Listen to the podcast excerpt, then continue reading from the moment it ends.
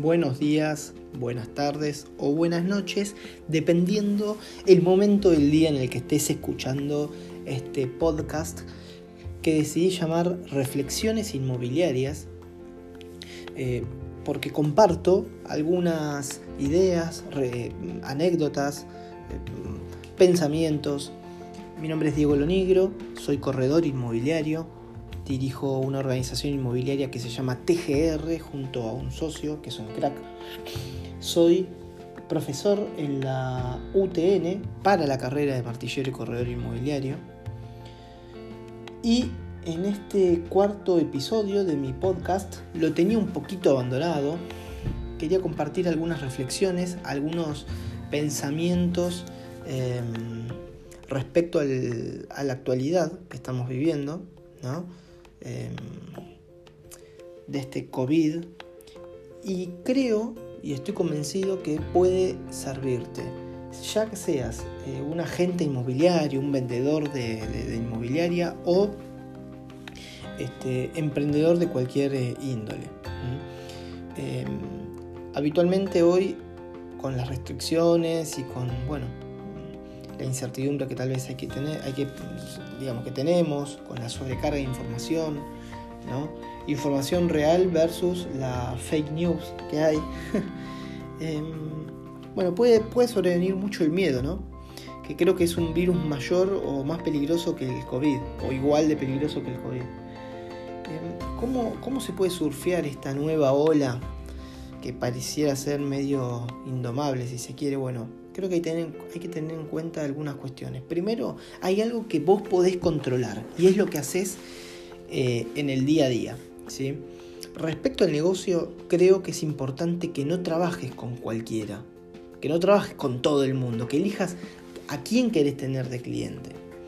Eh, porque hoy el mayor valor que tenés, que tenemos todos, es la, la capacidad de administrar asertivamente nuestro tiempo administrar de esta manera el tiempo hace que, este recurso, que es algo escaso, pueda dar mayores resultados. No solamente resultados económicos, sino resultados de bienestar.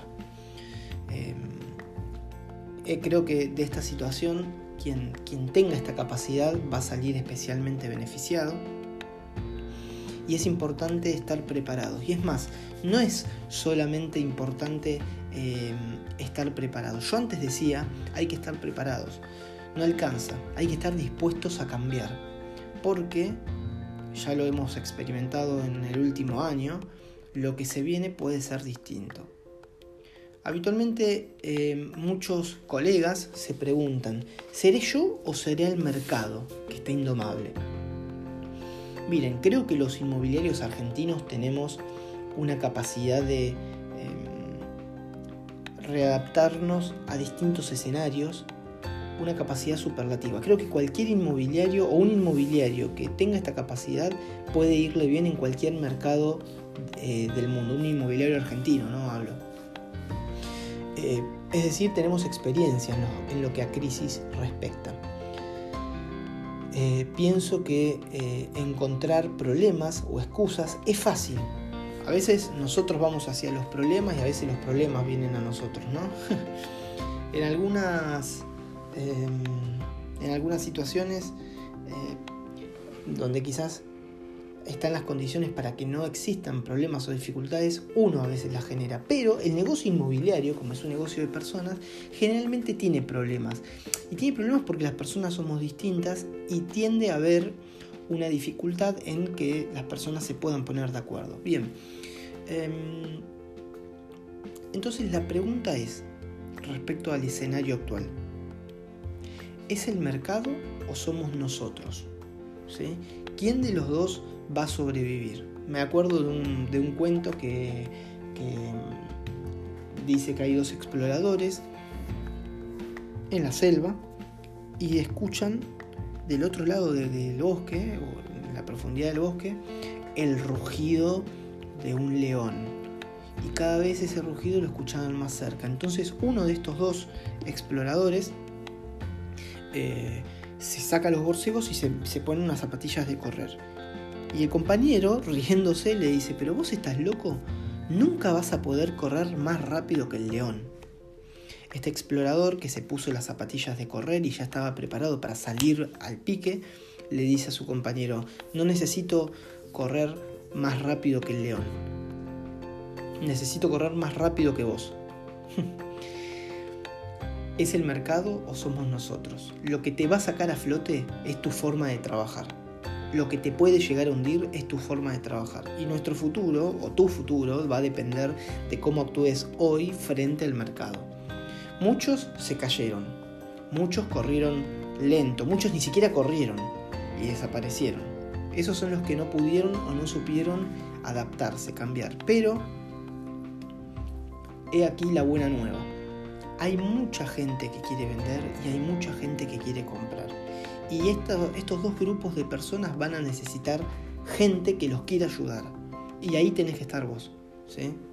Em, en Argentina vivimos casi todo el tiempo con, con gran incertidumbre, ¿no? Estamos muy preparados para una situación así. Entonces, yo me equivoqué cuando decía hay que estar preparados. No alcanza, hay que estar dispuestos a cambiar, porque lo que se viene, como dije antes, puede ser distinto.